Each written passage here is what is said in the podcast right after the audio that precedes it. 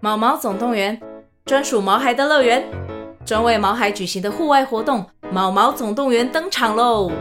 今年春天，带着毛孩出门去，一起在草地上追赶跑跳碰。各位爸妈，带着毛孩们，哔哔，集合集合！三月二十三号与二十四号，台北大家河滨公园八号水门“毛毛总动员”专属毛孩的乐园。活动详情请见资讯栏或至 Klook 售票网站。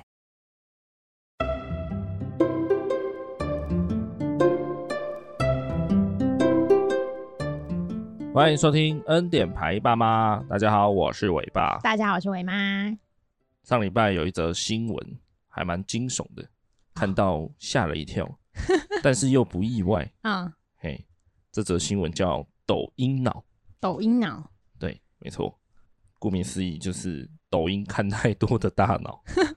我以哎为你说打抖音看待都会无脑，哎，一样意思，一样意思。对对对，哎、会不会嗯，马上 diss 到很多人？ 哎，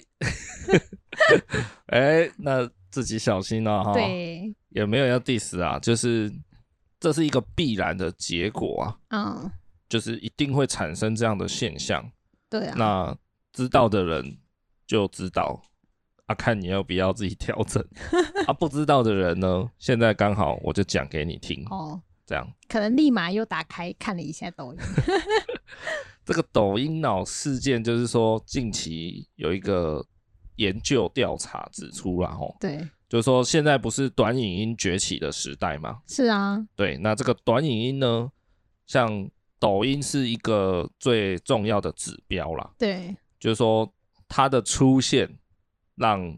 所有的社群媒体就是群起效尤这样。对，不知道什么时候就 IG，然后 Facebook 然后哎这就边都有了啊。我要先补充一件事情，就是说好，抖音是中国人在用的，哦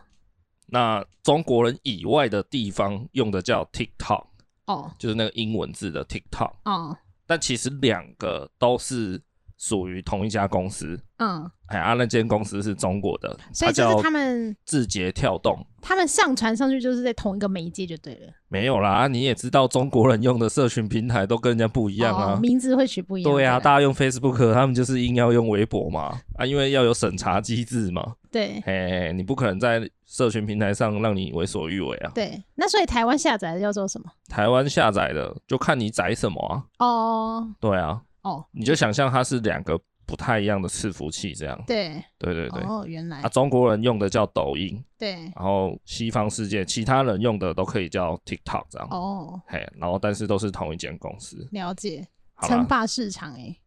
对啦，总之就是一开始的龙头是 Facebook 嘛，后来对 IG，那这个抖音崛起以后，它的模式，它从一开始就是用影像说话嘛对，IG 就是用图片嘛，你发文一定要有图片，对，那抖音就是发文一定要有影影片，对，啊，它的影片呢，就是大概十五秒左右就可以。对，嘿，那而且这是不个是一定要有音乐？没有没有没有，那个是后来才发明的，哦，也不是发，明，就是类似像那种滤镜效果去套这样了子。解了解一开始一定都是很朴素啦，嗯像 YouTube 这样子啊。了解， YouTube 一开始也只是一个纯粹让人家放你的影片的一个类似云端空间，对对啊，后来才慢慢演变的，就是，诶，大家可以互相去秀你的影片嘛，对好然后演算法出现，然后广告分论开始出现了，这样子，对啊，哦好，好，总之这个抖音的短影音崛起呢，它可以让人在短短的十几秒内就获得一个又一个的爆点及高潮，嗯，那这种极短时间内可以获得大脑分泌多巴胺的回馈，这个机制呢，导致人类开始追求更强、更大的刺激，才带得了快感。这样子，那这个后续会衍生什么行为？就是人们开始难以专注在无法及时提供你满足感、节奏较慢的活动，这种活动人类就变得开始失去专注力，也失去兴趣了。这样，嗯，例如说看一本书嘛，对哦，甚至不要看书，看一篇网络文章对就看不下去了，对，或是那种 FB 有些人会发长文嘛，没错，也看不下去对啊、哦然后可能像写作要写一篇 maybe 一百字的心得好了，对他也写不下去。他也许下个跳棋也下不 下去。对，maybe 那这种追逐更大刺激以求得快感的行为呢，就被《华尔街日报》称作叫“抖音脑 ”（TikTok Brain） 这样子。对，那科学界认为呢，为什么抖音这种社群平台会快速崛起？其因为其实这个，就你有没有用过 IG 的 Reels，就是那个短影片，不是限动哦，是就是很像我知道，我知道，就是也是短影片，对对，就是你可以一直上下滑动，然后你就可以一直疯狂看短影片、短影片、短影有片。有我会去看一些很可爱的动物。对对对，那后来 FB 也有了嘛，对，然后 YouTube 也跟进了，对反正各个社群平台就是往短影音这部分去迈进了。这样，那这种一直滑、一直滑、滑滑就可以看影片，然后可能那个影片很短，短短的就给你一个笑点，或是给你一个催泪点。这种模式其实跟吃饺子、老虎机的间歇性奖励机制，机制吗？机制， 重讲一次，跟吃饺子、老虎机的间歇性奖励机制非常的相似。什么意思？就是你有没有玩过那种小马力机，或是就是吃饺子老虎？你是说那个会有七七七七那对个对吗？对，就博清哥在玩的那哦，种啊帕。金狗，对对对，就是很快嘛，你投币投投完你的压注以后，那个拉霸拉一下，它就开始跳跳跳跳跳。然后如果七七七或什么西瓜西瓜西瓜 就会得大奖然啊。后他就一直掉钱下来。对，那如果没有，就是可能钱被吃掉，对，那你就赶快再进行下一 round。有啊，有吗？多多少少啊不一定玩过真实的机台啦，嗯对你可能在什么电脑上玩过，手机上玩对过，你看你就是要看他这样跑啊，嘟嘟嘟嘟嘟嘟嘟，然后你就觉得哎、很爽这样。那很快、欸。对啊，但嘟嘟嘟嘟，就是你下完注，然后拉一下，按一下，跑完可能十秒钟就一 round，对啊，下一 round 再继续投注，再继续下注。对啊，那有没有中奖？就是一翻两瞪眼嘛。真的有中就有中，啊没中的人通常就觉得好再一把，再一把，再一把，对然后你永远都觉得哎、下一次有可能就会中奖，不管中大奖小奖，就是你有时候你中到小奖可能没有赚回来，但是你也蛮爽的。对对，那个就是一种呃，怎么讲？心理学上有一种经典的叫做使用条件反射，并结合奖励的行为设计。条件反射那个很像是，我再举一个很著名的动物实验啊，对就是说我今天按一个铃，叮一下，然后就会有一个饲料掉到它面前，它就可以吃。对对，就是我每次按完铃就一定会丢一个饲料下去嘛。那狗狗就是久了以后，它就大脑会开始自动的分泌唾液，嗯因为它知道听到铃声就要吃东西了。对对，所以我就叮丢一下，再叮再丢一个，再叮再丢一个，然后后来我按叮我不丢了，但狗狗还是一样会分泌唾液，因为它已经被约束了。嗯，对他大脑已经习惯了这个模式。对，它已经被制约了。对有点类似这样的感觉啦对，就是说你你这样一直压住，一直压住，压住，其实你已经陷入了那种那个循环里面，那个对对对那个机制里面，对因为人类的大脑会渴求奖励嘛，对这个是天生的设计，哦，对啊，那因为那个吃饺子老虎机很快，对，所以你就觉得好这一把没有，那就下一把，一把定胜然后再负下一把，再下一把，而且你就觉得好，我每次我就下注，好，比如说五块钱之类的，啊对、被被吃了不心疼。对但是你这样子十秒钟五块，十秒钟五块，也是累积起来就很可怕。哎、这是大人的玩法、欸，小朋友都玩那个买十块钱的可乐，然后开瓶盖这样，哎、中奖这样，下次再买的时候，哦，又要过过两三天这样，你小时候有没有在那种干妈店、杂货店嗯，玩过一个木头的机器？然后那个机器有点像现在夜市的那个弹珠台，哦，嘿，就哦我知道，然后它要滴滴滴滴滴，然后你要按红色的那个嘛，对对对对，然后它啊可能、比如说可能有十二个十二个走道，啊对，大概只有两个三个，啊，对，或甚至只有一个会一亮起个来的，时候，它的赔赔币很多，嘿嘿对嘿，就类似那种有啦。有有，啊我小时候有在干妈店玩过，有有有，啊，现在的那个弹珠台是设计成丢弹珠嘛，对当当筹码，因为不可以赌博啦。对对对对对对不可以用钱啊，不用钱就不叫赌博。对 OK，那小时候法律没那么严格，所以我们都是直接投一块钱。嘿，然所以他后会赔一块钱给你哦，嘿，没错，哦，它真的就是当当当当狂掉下来，就是好几个铜板，然后哇，因为都一块钱嘛，对所以你如果压中，比如说什么二十倍的，哇，对，你如果投十块，它就掉二两百个下来，哇，好夸张哦。然后就是一直在那边咔咔咔咔狂掉，然后你就看得好爽的。，对，嘿呀、那个时候你的大脑就一直在狂分泌多巴胺。你就会觉得很爽，很爽，很爽这样。对，诶，有的人会不会不知道多巴胺？你知道吗？嗯、就是一种激素。好废。对啦，它是一种大脑会产生的激素，然后这个激素，呃，我不知道有没有记错，反正我之前有就是有这样的经验，对，就是多巴胺好像也叫血清素吧，然后那个血清素是，呃，据我以前的了解，我不知道有没有讲错，好，有讲错再大家再留言给我，就是血清素它是会让人感到快乐的一种激素，但是呢，它没有办法怎么讲，就好像我们缺维生素 A，那我们就多吃红萝卜，对好，或多吃什么就会补充啊维他命 C 啊、维他命 A。对，血清素这种东西是完全没办法靠外界补充，嗯，只能由你的大脑自己制造。对对，所以有一些那种，嗯、比如说比较忧郁症的患者，或是对什么焦虑症的患者，对他们大脑能够分泌的血清素是浓度是比较低的，那可以在那种就是玩老虎夹子那个，他不就一直分泌他的多巴胺，可以在他分泌的当下戳他大脑吸出来。不是啊？这种东西就是吃饺子老虎那东西，就是很像吗啡啊。 对吗啡是现在医疗上使用的其中一种止痛剂嘛，对，对嘛？就是像吊点滴一样插在你的血管里啊。你刚如刚是说果掉点滴，你如果觉得痛的时候，你不是可以自己这样按掉掉嘛？对就啊看你要滴几滴下来嘛，对对嘛？那那个感觉就像是你一开始只要按一下，然后滴了一滴你就够了。可是后来一直痛起来，痛起来你就开始按两滴，然后变成按一次按三滴，对对啊，那个就是你的刺激已经容许度越来越大了，对所以你需要更多吗啡。嗯，那有些人打到吗啡，打到后来就是他的痛觉已经没办法被吗啡给盖过去，对，他就会变得很痛苦他，就麻痹啦。这很恐怖。所以人家还说什么止痛药不要常吃。哦，对不不过这个是不是旧旧思维我不太知道啦，毕竟现代医学的那个止痛药可能设计的不太一样。哦，总之，这个是一种心理的那个上限值一直在提高。对对，所以你，哎、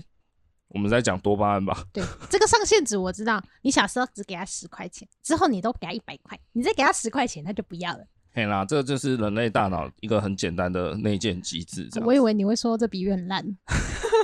好，多巴胺这个东西，其实做一些事情是会产生更多分泌的，例对如运动，对，嘿，运动就会增加多巴胺。嗯，哦，我刚刚是说多巴胺等于也叫血清素嘛，对好像也叫那个脑内啡，对，这几个名词你有听过吗没有？OK，多好巴胺比较常听吧？嗯，对，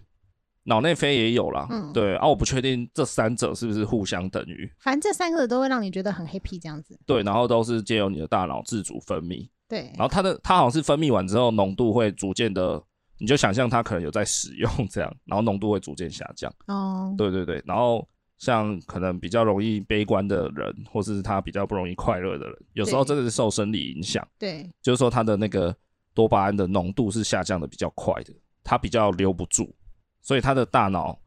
在在呃思考的时候，在平常生活的时候，他是比较容易就是没办法那么的快乐起来了。嗯有时候真的是生理的影响，哦，对不对？这个题外话，好，那他要多看一点抖音。这样子讲是没有错，可是你对不可能你的人生二十四小时每一都在秒看抖音了。对，然后每一天。每每一秒你都在看摩扣脸 啊，而且你那个是越看你会越那个、欸，越上瘾。对啊，那你这样不是更快结束自己的生命吗？ 对啊，那这个世界卫生组织曾经在那个二零一八年将电玩成瘾哦，这个呃算现代文明病吧，对好正式列为是一种医学上认可的，认可好像有点奇怪，就是说它是一种精神疾病啊，对，它确确实实是一种疾病了、哦。嗯，哎，它不是特质，也不是倾向，它就是疾病了。对对啊，网络成瘾啊，嗯哎，那网络成瘾了以后，现在就是大家抖音成瘾这样子，对，对，这很可怕哦。哇塞，对啊这，都是文明病了耶。像那个新闻内文会提到一则小小的故事，就是有一个爸爸，他就是啊，就是那种美国人啊，他们其实都还蛮怎么讲，还蛮捍卫自己的权益的，对，所以他就觉得说，哇，这个抖音、这个 TikTok 这个 APP 在残害我家小孩，对，嗨，然后他们都会很积极的，比如说写信去抗议，对，或者是对那间公司提告这样。哦，是哦，对，呃美国人是很敢这样子做的，嗯对。然后他就说他，他就举一个例子，他在家跟他一个呃，就是很爱看 短影音的儿子讲话，他就跟他说：“哎、儿子啊，你现在抬头看我，我就给你一千块美金，很多哎，三万台币，对啊，嘿，就只要抬头看一下他爸。”结果呢，他儿子有抬头，但是慢了三秒，对，然后抬起头来跟他爸说：“啊，你刚刚说什么哇，？”这样，哎，错失了三万块，就说他已经看抖音看到他的专注力其实一直在那个上面了。嗯，嗨，那其实也不要说看抖音啊，抖音是很强烈的那种迷抓幻住剂，你的没目错，光，对对对对。但是其实手机平常就会这样了，对对吧？你应该有印象，就是如果你要跟一个人讲话的时候，你发现他在按手机，他是在按哦，他不是看而已，就对是他就大拇指好像有在打字。对通常遇到这种时候，我就会立刻闭嘴，因对为我知道不管跟他讲什么，他绝对不会回答你因为。没有办法一心两用啊，他对他绝对没办法好好回答你，对然后我就会我就会知道说，好算了，我就等你打完字吧。要不然就是他打字的时候可能打成他要跟你讲话， 英文常会这样子，哦，对啊，这个对也是其中一个，对就是你已经 focus 在那个山西的世界里面了，你就没有办法再对其他的产生专注这样子。对那尤其像抖音这种短影音，又是非常就真的是给你一剂很强的迷幻剂这样子嗯。哎呀、一个胖去打下去，然后你就哦好爽哦这样，真的，然后你就赶快再滑下一折，再滑下一折。然后每一则都是一个很强的，对啊，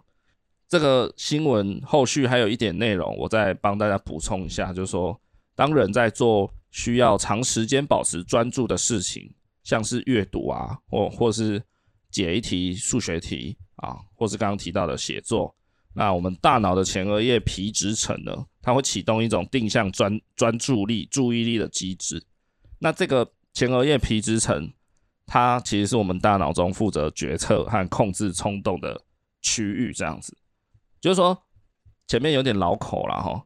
就是说，当你在做一件比较长时间需要专注的事情的时候，你的那个前额叶皮质层会比较活跃。对那人的大脑就是你越使用它越强嘛，对对吗？就是一直训练它的感觉。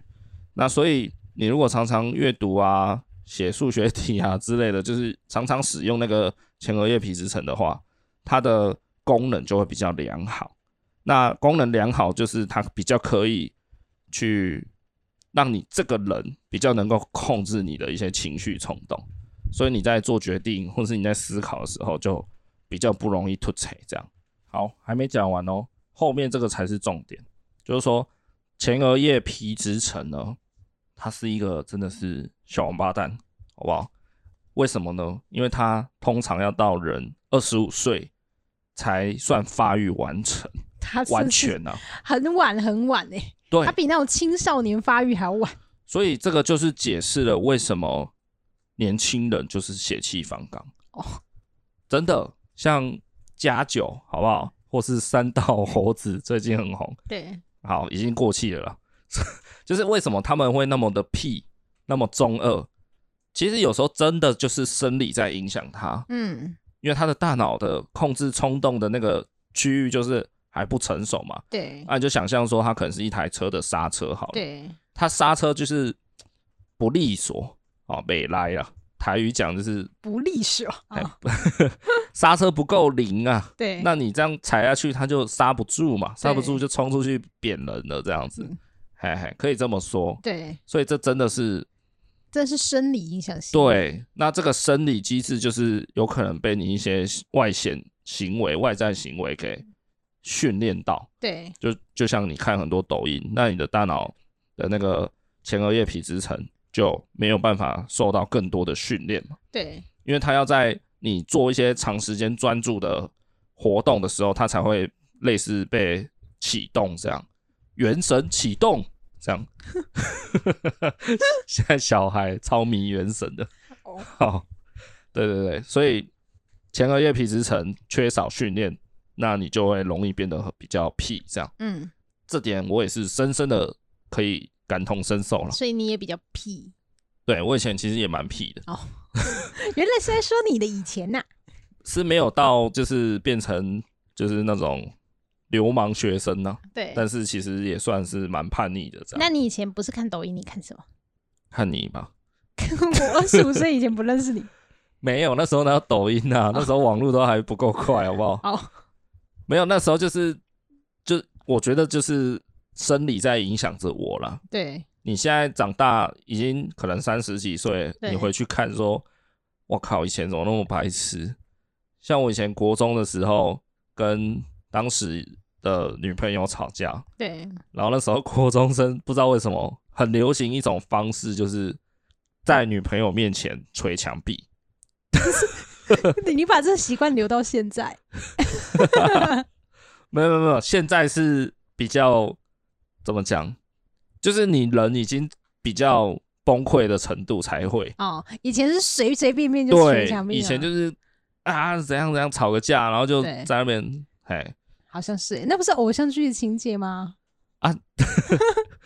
啊就很屁呀、那个就是戏剧效果，可是你嗯对，你就是会去仿效啊， 那或是说你的你的大脑就是没有办法那么良好的帮你踩刹车，所以你的对情绪就整个就直接让它宣泄出来嘛。对，哎呀、我相信有些以前叛逆过的人，大概可以懂那什么意思、所以啊。大家以前叛逆都捶墙壁，但是我觉得这个也不可以拿来当唯一借口啦，就对是说，当然还是跟你个人的一些环境熏陶啦，对对啊，或者是你平常的生活相处，对，还是有比较大的关系不啦。是你以前不都说你很爱看书吗？啊，有吗？你对啊，你不是说什么哦，你最爱阅读，因为你家都没有哦书这样子我国小的时候是啊，哦，所以长大就不看书，都看到有捶墙壁的影片。对我长大还是有在看书 啊。好啦，这个就是给一些比较屁的人，可以有一些小小的借口。 对对对，嘿，好。然后近期呢，还有一项研究指出啊，全球目前哦，就到你现在听到我讲话这一刻，对有将近四十九亿人活跃于社群媒体上。对，那这个占全球总人口数的百分之六十左右，我觉得这个指数蛮高的欸。很高啊！对欸啊，这个是已经包含所有第三世界的国家的人呢、对啊，而是且你整个人口哦而，且他可能百分之二十的人是没有手机或者是没有网络的状态。应该是再多一点。对，嘿，我补充一个数据，刚刚说活跃于社群媒体，就是说很常在用社群的人，大概是全球人口总数的百分之六十嘛。对，那全球人口有百分之六十四的人，就多四趴哈，对，有六四趴的人是活跃于网络，这样就是说他有在用网络，对，那四趴好不好？那差四趴嘛，对不对？嗯那四趴的人是有在用网络，但是可能对比较没有在用社群，哦就，像你这种，对对吗？你几乎是社群绝缘体，零 社群。零对零社群，对你每次都说，哎、你朋友发那个社群啊，不是看不到了。对，所以还是有这样的人存在嘛， 对，哎，但是那是极少部分，就四趴的人这对样，哇，我就是那四趴哎，对，四趴仔，好不好？ 你不知道四趴仔是什么梗？不懂。四趴仔是民众党的支持者。 好啊，不要在那边泛政治化。啊，对，就是说百分之六十四的人是常用网络对啊，然后六十趴的人是常用社群这样。对那每一个人啊，平均这是平均下来的，每一个人每天花在社群平均是两小时又二十六分钟，大对大概是两个半小时，是花在社群哦，不包含你打游戏或什么哦。哎，社群就是大家知道那几个，Facebook、IG 啊、Twitter 什么的对那些，对但我觉得这个数据是有被拖拖下来，就是平均值拉下来。如果是以尾巴来讲，怎么可能就两个小时二十六分钟？没有啊，那个 iPhone 大家都可以自己去看啊，你的嗯荧幕使用时间它都有在帮你做监测啊。那你的是什么？你的应该差不多四个小时、五个小时吧，好，不然我现在看一下，因为你是打卡大王哎、这是什么奇怪的 title？ 就是每天你的那种现实动态，你一定都会发。对，然后可能有时候是发一则、发两则这样子，因为每次只要进偶尔进 IG，都会看到哦，那个现实动态一定会有尾巴。我的荧幕使用时间每日平均两个小时又四十一分钟、欸，使用在什么？呃，就是我荧幕有点亮的时候，对，它就算了，这样，也就是说我每天大概看手机两个小时又四十七分钟不，准啊，因为你上班时间用的是手电脑啊，那你下班用也是电脑啊。啊，我现在就就是在说我纯粹看我的手机嘛， 哦，好，看我的 iPhone 嘛，对，对啊，你洗嘞，那你你要再往上增加，所以你那个两个小时也不说你这样。一定是超过的嘛，因为我上班当然也是会用一些社群这样子，对，对啊，蛮可怕的欸其实，因为你你想想看，假设你一天睡觉八小时，然后工作也八小时，那你就剩八小时的里里杂杂的时间嘛。，对，吃饭三餐，然后加洗澡、睡觉、上厕所，叭叭叭的。对，对啊，假设你用了三个小时的网络或社群，那就是你的八分之三了欸、就对，几乎快一半时间你都在社群上面那边乱晃这样。对，嘿，其实这个比例这样算起来就蛮蛮重的。而且社群大多数就是你在看别人干嘛，然后别人看你在干嘛，就这样。啊你不用讲的那么的， 没有没有，我觉得你这样立场有点失失准了，有点偏颇要了。不然嘞，哎，你不要觉得就是社群就是很单纯这样子而已。没有我我的社群当然不同啊，我的社群有加入一些不一样的社团嘛，所以我会有一些不一样功能性。你不要自己在那边自我优越，然后就我没有贬低别人 优越，你不用透过贬低别人来提升自己的价值。好吗没有，我就是不懂为什么可以在社群上面看那么久啊。那是你呀、对好吗？那有的人就是可以嘛，好不好？好，那我再补充最后一个，就是说，截至目前啊，二零二三年的现在，那全球目前前五大的使用者的社群，要猜一下吗？应该不用了哈。第一名就是 Facebook 了，再来第二名就是 IG，然后第三名是最近从小鸟变叉叉的 Twitter，这样，它好像也有改名叫 X 了欸、我不知道，反正好就是 Twitter，然 后第四名是 WhatsApp，哇塞，然后第五名就是 TikTok 这样，哎，就抖音国际版抖音了哈。嗯，啊，WhatsApp 我我在想说，它应该是跟中国吧，中国有一点关系是不是？因为中国人好像会用 WhatsApp 跟跟别人联系，我不知道哎、因为他们自己自己国内的人，他们就自己用那个嘛，微信啊，对对对，哎、微信吗？哦，对啊对对对，他们有微微信信啊微信微信，对，之前是 QQ 嘛，对嘿 ICQ，啊，现在变微信，对然后 WhatsApp 就是因为他们可能不像台湾人、亚洲人用 Line 嘛，对对嘛，就台湾人见面就用 Line 这样，对，就加 Line 这样啊，中国人好像是用 WhatsApp，、哦哦，是吗？好像是啦，嘿，好好好不管，反正 WhatsApp 是第四名，然后 TikTok 目前是全球的 Top Five 这样子，第五名。对，蛮可怕的。然啊后我以为它会很高哎、啊，不要这样哦。那个 Facebook 已经出现十几年了哦，十二三四五吗？也是啦，因为超过超过超过十五年了因。为它是老少均用的状态啊。对啊，再加上它已经耕耘很久了啦。哎对，那第二波出现的就是 IG 嘛。，对，哎，像 Twitter 啊、TikTok 这个、抖音这个都是跟他们的出现的年份是已经差非常远哦。对，对啊，所以你要想，FB 已经奔跑了十七八年，然后 TikTok 可能才才跑了大概七八年，假设啊老大哥了，快差十年，你看他已经追上，他已经到 Top Five 了。嗯，对啊，先前还有一些曾经红起来过的社群平台啦，说什么扑浪之类的吗？哦，扑浪那个是已经 也不算红起来，它巅峰的时候也没有到那么多人在用了。对，嘿，我讲的是比如说像 Snapchat，这个你应该不知道，它的 icon 是一个幽灵，嗯，嘿那个西方世界很爱用，嘿，然后比如说像之前有那个 Clubhouse，对，那个也是掀起一股风潮嘛，还有那个 IG 之前推出来的那个 Stress，就是主克伯推的，就是他的版本，主克伯版本的 Twitter 啦哦， Stress 对啊，后来也是没有起来，反正大家就还是习惯用 Twitter 这样。嘿，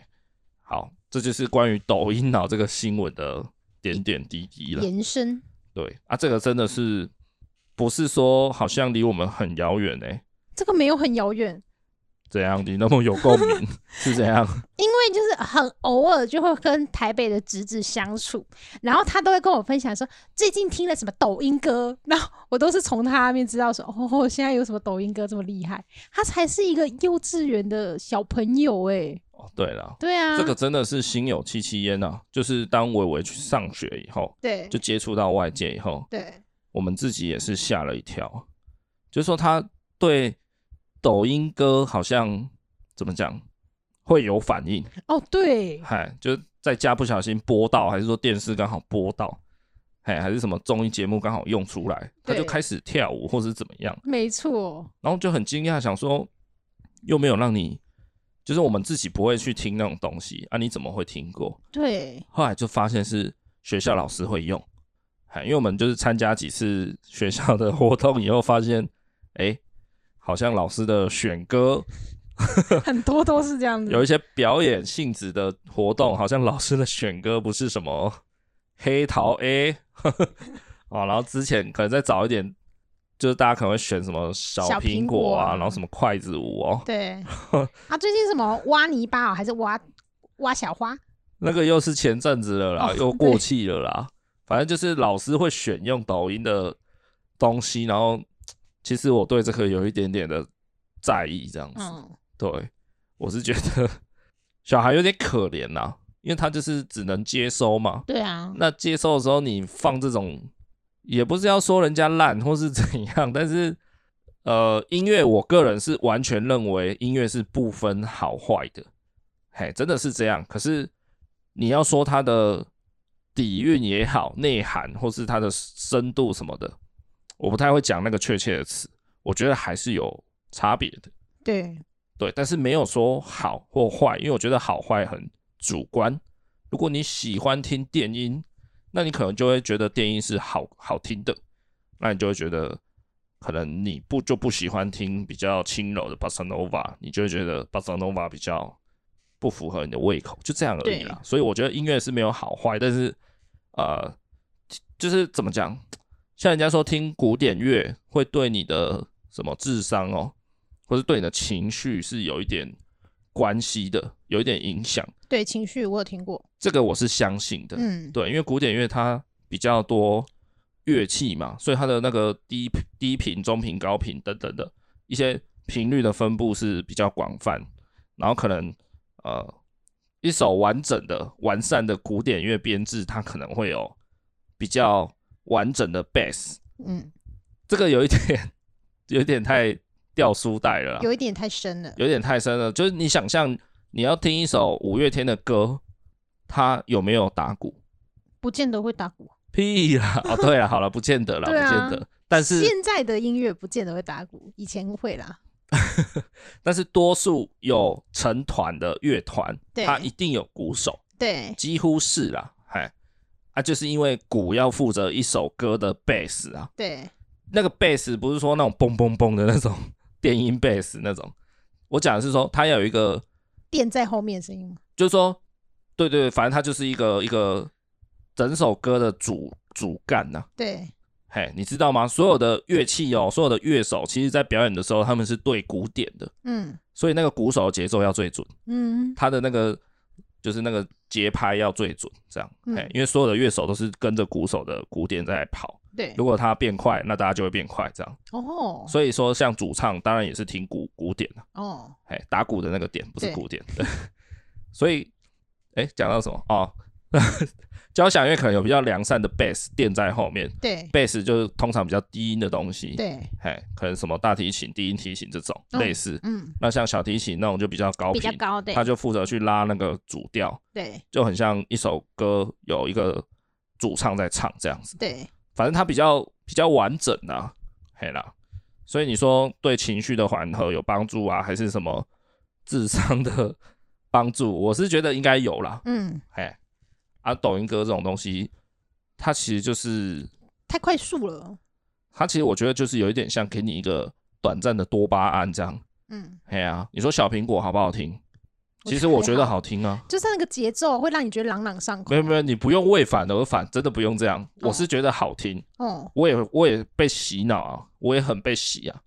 可是你说他的歌词水不水？水啊呀，对吗？你是我的小眼小苹果，就跟那个老鼠爱大米一样啊，啊。对对对，在早期是老鼠爱大米，啊，对，我爱你，爱着你，就像老鼠爱大米。Oh my god，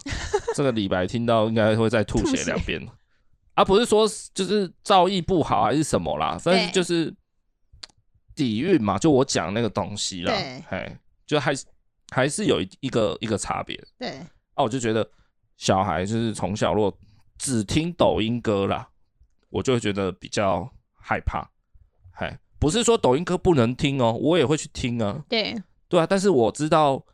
怎么讲，这世界很大，我还可以选择别的这样子。对，嘿，啊，我有遇过，之前有一个同事，他也没有到很年轻，可是他就很奇怪。我问他说：“哎、你你平常都听什么歌？”他就跟我说他都听抖音歌啊。嗯，嘿啊，有，我觉我得也有同事也是这样我。就吓一跳，想说：“我操，这个人听歌只只从抖音上面听哦，嗯，太狂了吧！我有个疑问哦但呃是确实好像，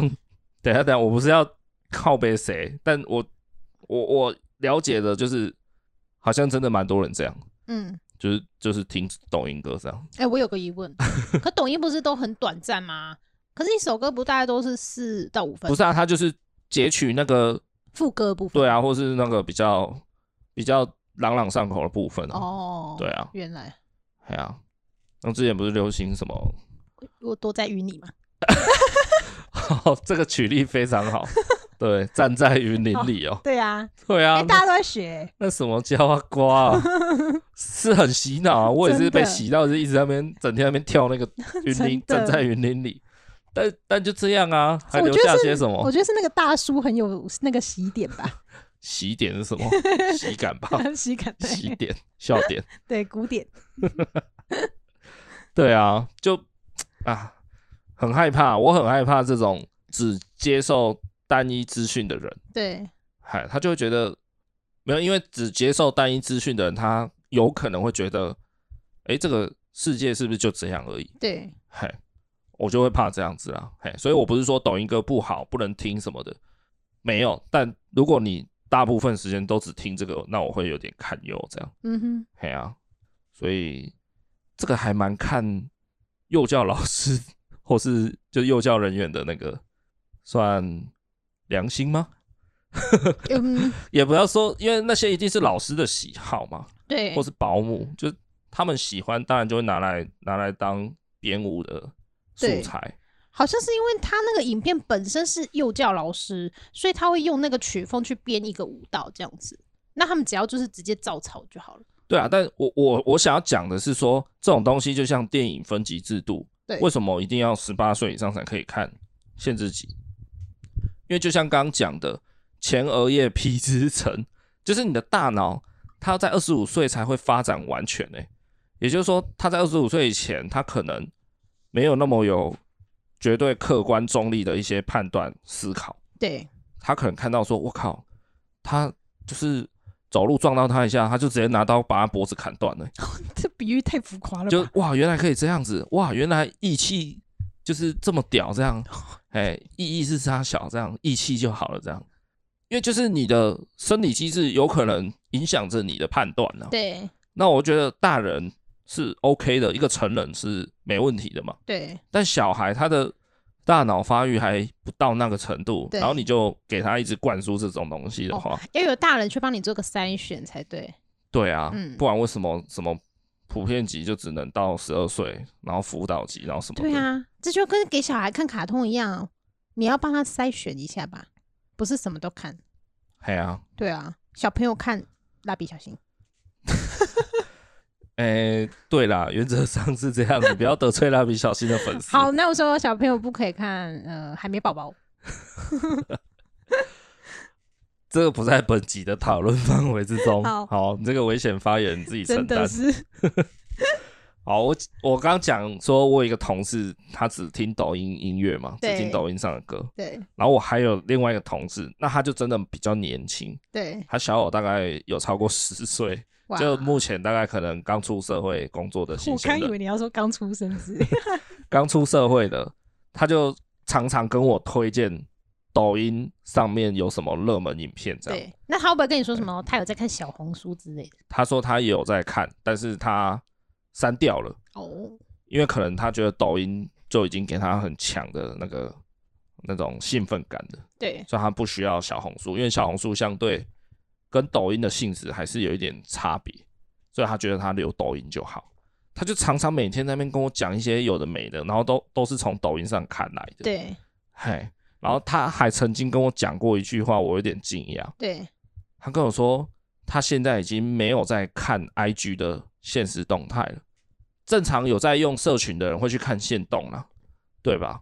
你对可啊能不见得把你的贴文划完，对就是所谓的涂鸦墙好了对，IG 也有算涂鸦墙的东西嘛，嗯对就是正式的发文，你可能不见得把发，就是你朋友的发文都划到看完，对但你应该会蛮常看线动，至少我是这样。我只要一开 IG，我就先看线动，把所有的那个线动的，就是它会有一个红，就是圈圈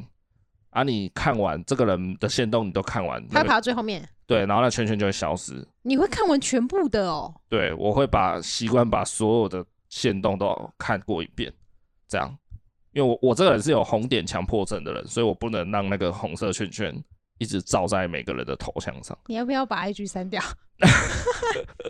现在不是要检讨我啦，反正就是我也算蛮重度使用社群的人，没有错，这点我承认。对但那个人就是我那个很年轻的同事，他已经连线动都不看了，他就跟我说，因为 I G 的线动，他看朋友的线动已经没有办法给他刺激了，就他觉得线动很无聊啦，因为可能是这个人今天下班怎么样，然后买了一瓶什么啤酒，然后或者吃到一个什么东西，然后或者去吃个藏寿司，就在那边打线动的卡，对， 他就觉得太无聊了。那他把他朋友退追踪就好 了，他就留下一些比较有趣的朋友之类的。 这我就不太清楚了，因为现代的那个年轻人哦，他们很不一样。据嗯我所知啊，你说，据我所知，有一种哎好像在另外一个世界的感觉没。有啊，我就真的是老人啊，老 Coco 我就对啊，我就三十几岁，不然怎样？哦对，就是说现在可能二十岁的跟跟我现在存在同一个时空的二十岁的人，对，你知道他们用 IG 是怎样吗？他们一个人会开三五个账号，然后有不同的用处，反正就是会开小账啊，对开分身啊。对，以前我们开始用 IG，开始用 FB 也不会这样啊，就是开一个自己的，然后就开始用啊。对啊，对啊，干嘛要那么多个？可是他们就会，因为可能你用这个账号去看人家的限动，你会出现在那个已浏览里面。对，嗨，那有的人就不知道为什么要这样，可能是躲他的前任也好，或是怎么样，不想让人家看到说哦，我看过你的动态。嗯，反正现在年轻人是这样搞哦，了，好累人哦。我没有说多数，但是这个现象好像还蛮常见的。对嘿，一个人会拥有好几个小账这样。对，哎，很猛。哦像我这种老是记不住账号密码的，我就没有办法。所以那个同事跟我讲说，他现在完全不看现实动态的时候，我有点吓到。 对对啊，因为我看 IG，我反而是看现动，看完我就可以了。对，那个贴文我不见得会滑，可是我觉得贴文比较有内容，不是吗？那因为现动比较及时啊。比如说可是这个人去吃了什么东西，然后我就我我滑到我就会知道，哦，这个人妈的太爽了，又去吃什么哦想吃天堂这样。不是，你不觉然后得？哦，这个人跑去看了小丑，对跑去看了奥本海默，这样对，就比较及时是在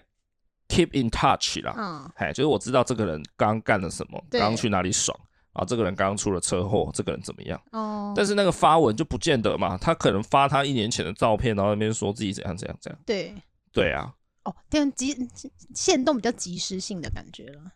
反正我比较喜欢看线动啦。然后那个年轻的妹子就跟我说，线动已经无法引起她的兴趣，对，对啊，蛮可怕的。真的，嘿，关于这个社群的，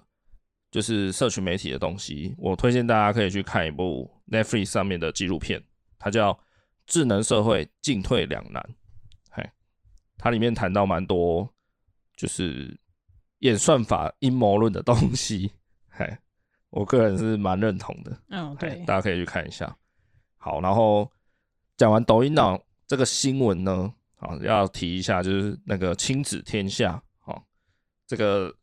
单位吗？应该是杂志，好了，就不管了，他他也不是局限在杂志，他现哦有在有有，它自己很的多，官网也是有声有色。对对对，反正亲子天下呢，在前阵子啦，他们针对千禧世代的父母做了一项大调查，对，然后有统整出一些现象特征，我觉得蛮有趣的，就跟大家分享一下。好，首先定义一下何谓千禧世代，就是说，当你在一九八一年至两千年（西元两千年）这这中间出生的人，基本上他就把你叫做千禧世代的父母。哎，应该说你有生小孩了，好，你对才你才会叫父母了。两千年的话，现在大概二十三岁了，差不多，哇，二三岁当爸妈哦，可以啊， 对啊 啦，是已可以经的。生得出来了，是可以， 对对对对。但我自己的定义，我觉得我会再少十年，就是差不多一九八一到一九九零这样子啦，就是这、嗯这十年间呐、对，那我们以一个比较呃台湾说法，就是大概七年级生啊，哎，我觉得就是大概七年级中后段班到八年级的前前段段班，班，也就是说，你民国七十五年到八十五年左右，这对中间出生的人，然后你对现在当爸妈的人。就是千禧世代，对，我觉得这是我定义的千禧世代这样子。嗯对，啊，我自己是属于七年级偏后段班一点的人呐、对哎，然后伟妈是八年级偏前段班一点点对啊。的人这样子。如果我是后段班，我们真的太老少配。但我觉得是七年级生比较受影响多一点。哦真的真的，现在是要占年级啊。现在在比谁比较操对劳、啊，你这个草莓族跟冰淇淋族比，好啦，首先呢，他们有发现一个算是千禧世代父母的特征，他把它取名叫“觉醒父母第一代”这样子。对什么叫觉醒父母？就是说我们跟上一辈的父母比，就是我的爸妈啦，哈，对。我们已经是非常不一样的父母了。事实上，我蛮喜欢“觉醒父母”这个词。觉醒这个词用的还蛮精准的啦。对啊，嗨，就是像我们这一辈的父母，就是我本人，好不好？就比较容易去尊重小孩，然后重视关系与亲密感，并且呢，有超过一半的父母亲是支持不体罚的，这样子，就是在成长的过程中不打小孩、不体对罚小孩这样。有时候我会突然想到这一点，然后稍微对这个世界有一点点的希望会对跑出来。就是我想到说，哎、其实我们这一辈人现在正在成为刚成为父母嘛，就新手爸妈嘛，对吧？这一辈人成为爸妈的时候，我们对育儿已经跟以前上一代育儿非常不一样了，嗯，包含我们重视的教育也好，或是身教，或是观念，或是各种等等的，我们都已经跟上一代非常非常非常不同，就是跟我自己长大的时候非常不同。对，没有错。那这样照理说，我们下一代应该蛮强的，我觉得会，不要说什么强是什么啦，就素质吧，嗯，那个心理素质也好，或是说什么道德素质等等，品质，品德方面可对能是不错的，对因为过去可能传统家庭的育儿比较严肃，威严是比啊，较权威，对然后比较没有在双向沟通，对所以导致有些小孩的童年其实蛮不快乐，然后去没错影响了他的一生。对对，那现在育儿已经获得一些解放了以后，我会突然觉得说，哎、还蛮期待我们这一代的小朋友，就是我们的小孩长大的，对，看有没有机会，就是让台湾的国力再强盛起来。应该是说我们觉得以前怎么样长大，不想要这个套用在下一代身上。哦，对了，对觉啊觉醒父母就是觉醒在这里，对好像有超过七成还八成，高达八九成的父母，对千禧父母啦，他们不想要复制上一代的那个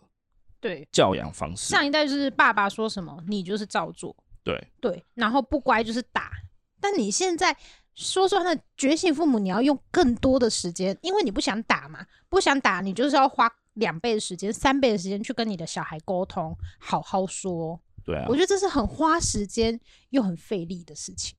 很花时间，没错，但是对这是面对事情的根本嗯，的解放，唯一解放，我觉得是这样。就是也不是说不体罚、零体罚，好像就没办法教小孩了。说真的，我们在前一前一集，不是前一集啦，某一集前面某一集，我们有聊到体罚这件事情。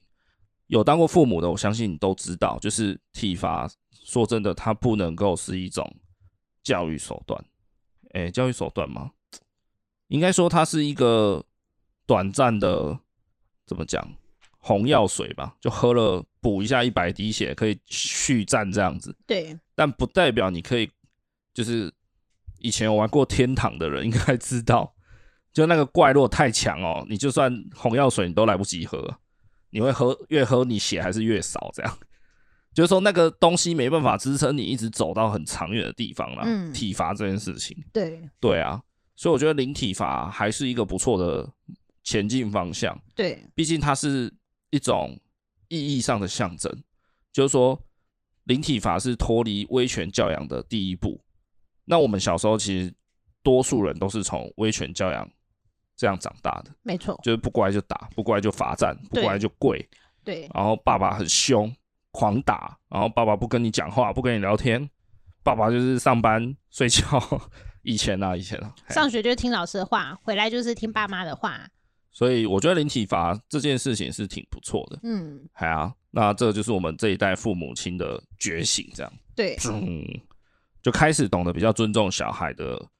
想法、意见这样子。好，然后第二个特色呢，叫做教改父母的第一代。好，然后我们这一代的千禧父母呢，就是比较重视教育的选择权，然后也比较喜欢超前部署。在大调查中呢，有百分之三十七 percent 的家长在孩子零到三岁的阶段哦，就开始搜寻上小学的相关资讯，这样。真的，哎，六岁才上小学，对他三岁以前就在查。因为你要先把学区搞定啊。对我们身边就有很多这样的朋友，他为了小孩要念什么国中哦，他是因为国中而去选小学的学区，然后户籍怎么迁怎么弄这样子，哎，过程都合法啦哈，没有不合法，但就是很超前部署这样，真的哎，蛮夸张的。会让你有有点吓到。然后以前的父母就是万般皆下品啊，唯有读书高嘛，哦，就是升学、升学、升学，狂升学，然后念医生啊，念法律啊，念念什么蛙哥的这样子。三师啊，三师是哪三师？律师、老师、医师，好，很好，你终于有用处了。谢谢哦。好，对，就是过去比较这种传统观念思维啦，对所以小孩好像就是没要读册就就好像就就是失败的这样子。对对啊，现在的风气有比较开放一点了，我觉得有好一点，但我觉得还是差很远。而且现在会不一样的那种体验啊，嗯你去学别的，去打鼓啊，对然啊后，学什么三 C、三 Q 啊，就是多方面的去增加小孩的一些经验值吧。呃，可以说教育的部分被打开了也好，变得比较开放多元也好，但是反面的来说，其实就是因为资源资讯爆炸嘛，那所以我们也作为家长的也戒慎恐惧，就觉得 Oh my god，别人都在补习，别人都在上什么那个叫什么暑期先修，那我家小孩要不要送？对，哎呀，其实也带来蛮大的焦虑感，没错，蛮可怜的。 好，第三个特征呢，就是数位原住民父母的第一代，然后我们这一代父母就是比较依赖社群在照顾小孩这样子，就是说好像有大概三四成以上的父母遇到教养上的疑问问题的时候，先 Google 这样，嘿，先 习惯依赖网络的询问这样， 对，没然后可能再才是去找医师啊，找什么这样，哎，然后这一代的小孩，就是伟伟他们这一这一辈人，他们一出生，网络就已经普及了，行动网络、行动智慧型装置全都普及了，然后随处可见三 C，随处可见荧幕、电视，或是那种娱乐性质的东西，真的是随处可见，超可怕的。我为大概才两岁多就已经会微操作 YouTube 了。对，嗨，哎他就是看在那边，反正他总是有办法偷看到我们怎么滑手机的 YouTube 什么的，然后就在那边学，嘿，然后有时候我们就是逼不得已让他看一下下影片，看完他就自己在那边操作，在那边换对下一步，在那边找他想看的，然后这略真过的是广很可告。怕了。他们就是原生的数位族群啊，嗨，就是说一出生呢，这个世界就已经是网络盛行并且普及啊、平民化的时代，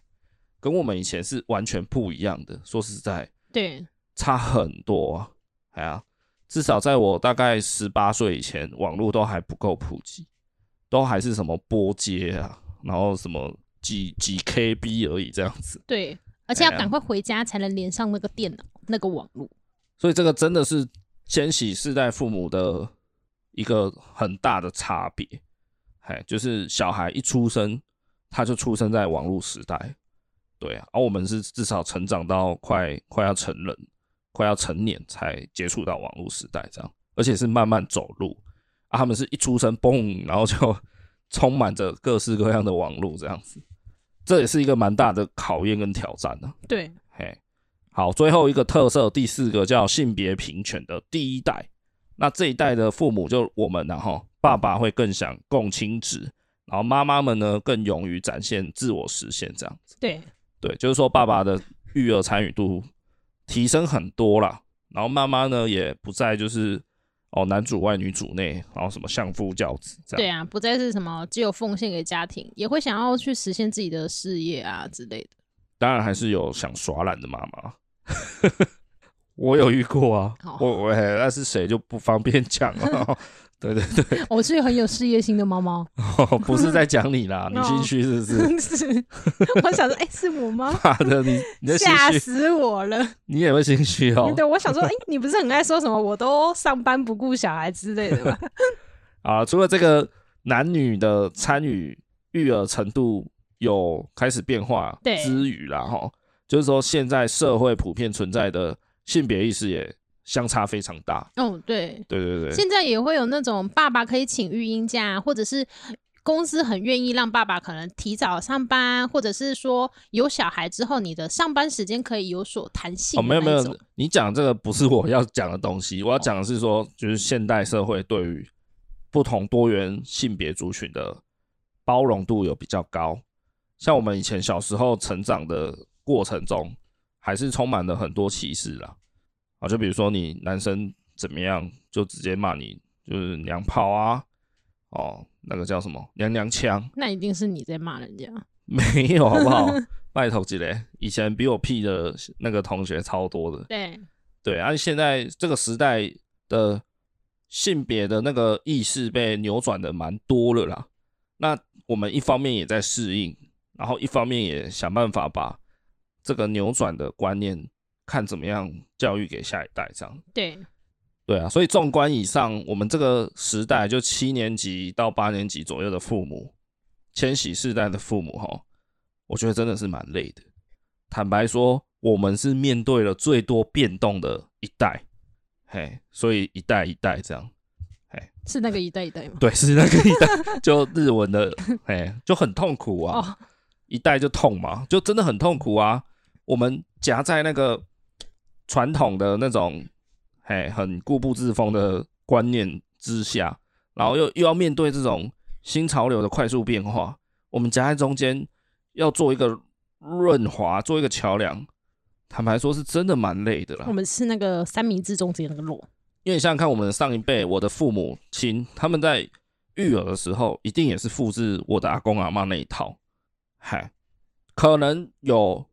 也是会有点不一样，但是我觉得相差不不会太远。但跟我们这一辈的相比，我们已经完完全全几乎没有再拿小时候那一套来教养现在我们自己的小孩了，对，所以我们这一代真的是蛮苦的啊、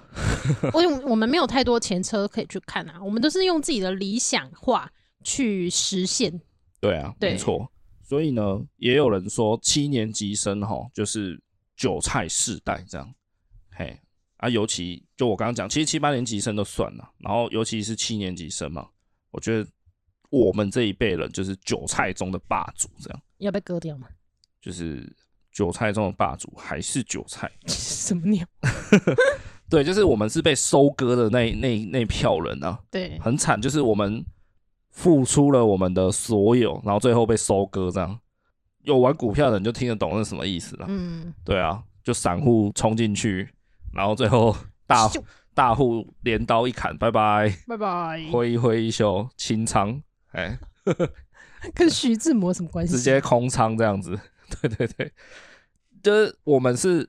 很缺乏资源的一代，但是我们却要扛责任，这个是很写实的事情。嗯，就是说，我们上一辈人，坦白来说，大家一定有听过一句话叫什么“台湾籍 in car bug”，、哦、就是说台湾的钱多到就是走路出门在外走路，你的膝盖还是脚踝会会被钱给淹过去，这样。真的假的？哦，是在说那个世代是经济起飞经的世代经济起飞，对台湾的经济起飞大概是在六七零年代嘛，因为对那时候就是什么纺织业啦，然后加工业对啊，就是呃起来这样子，哎，然后加上一些十大建设、公共建设弄下去以后，对台湾就处于一个快速蓬勃发展嘛，因为你就想象从零分进步到六十分非常容易，相对容易，然后也相对快速嘛。对，那爸妈们他们就是在那个年代中成长的人嘛，对吧？所以在那种经济起飞的时代，就是你只要稍微努力一点，一点点就好，你就会得到很多的回馈。对然后呢，比如说，好，他们那一代人房子买一买，然后什么土地买一买，然后或是什么，诶、健保啦、劳保啦什么的。我们这一辈人，你看，不是常在喊吗？健保要倒了，劳保要爆炸了， 然后买不到房子了，哦，然后土地越来越少了，都在大地主的手上。这样，嗯，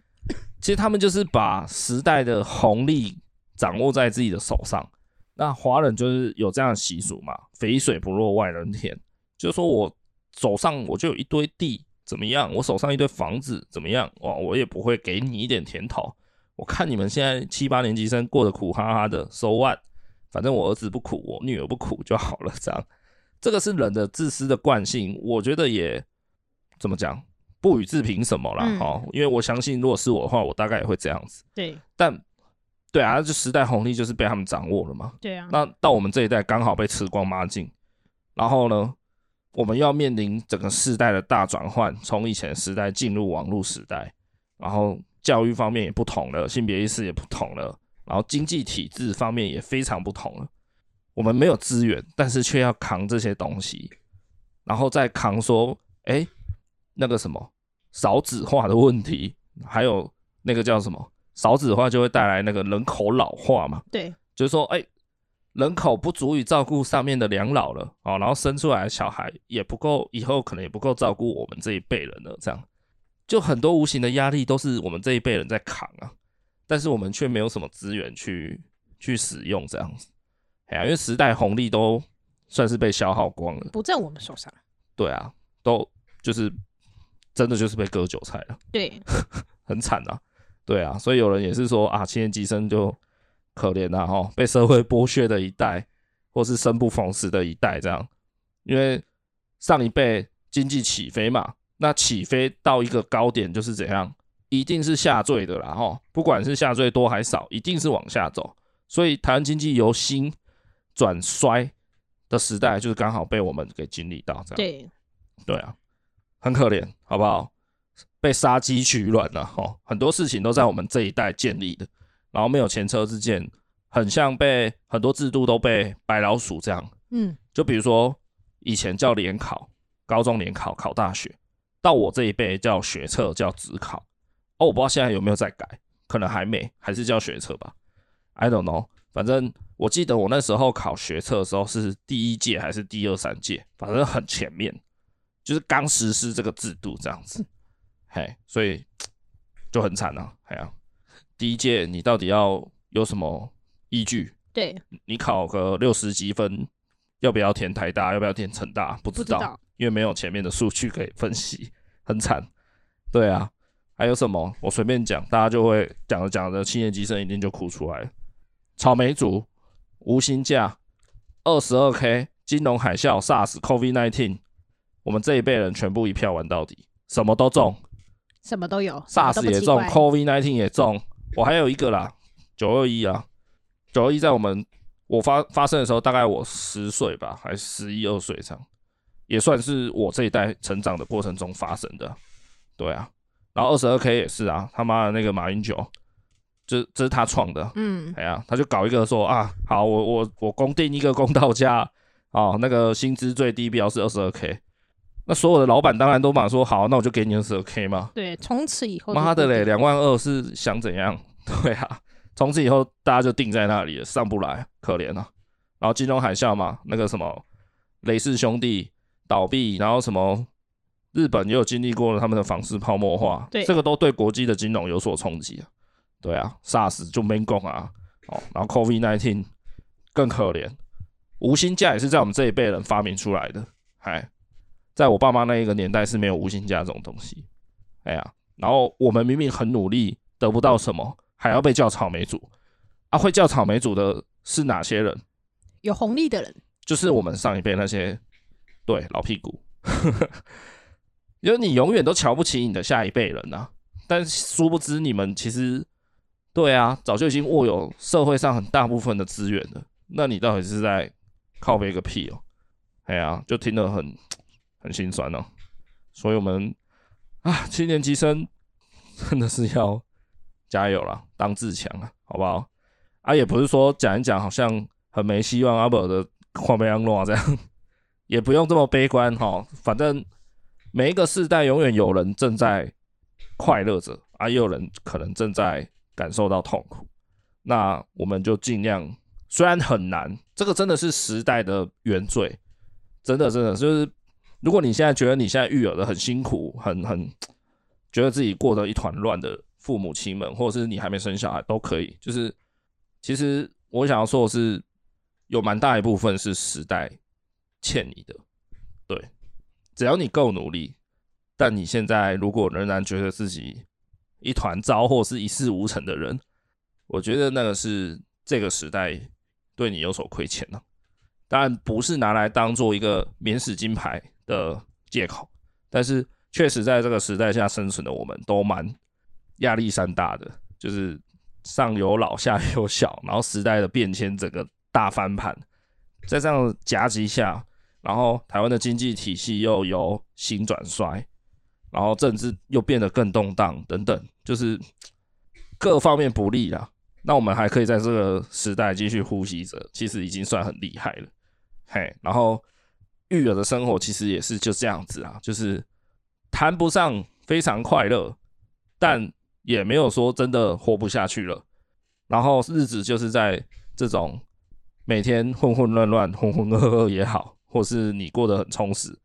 不管，反正混乱并且美好中，日子就这样过去了。然后小孩就长大、长大、长大，啊，我们也变老、变老、变老，这样， 哎，就是人生就是带着希望边哭边笑，然后一下子可能我们也即将 走到尽头之类的，没啦，没那么惨啦，就是时代确实蛮艰苦的。那以后会怎样，其实也很难说个一定啊。不过就就跟队友好好的一起扶持嘛，然后一起继续走下去，这样一起加油。也不是要鸡汤各位，但日子真的就是这样，哎、在这个时代生存真的不容易，好不好？所以才需要我们这个恩典牌爸妈的存在。就我们节目创立的初衷，就是想说啊，生活苦哈哈，育儿烦糟糟，那不然至少有一个人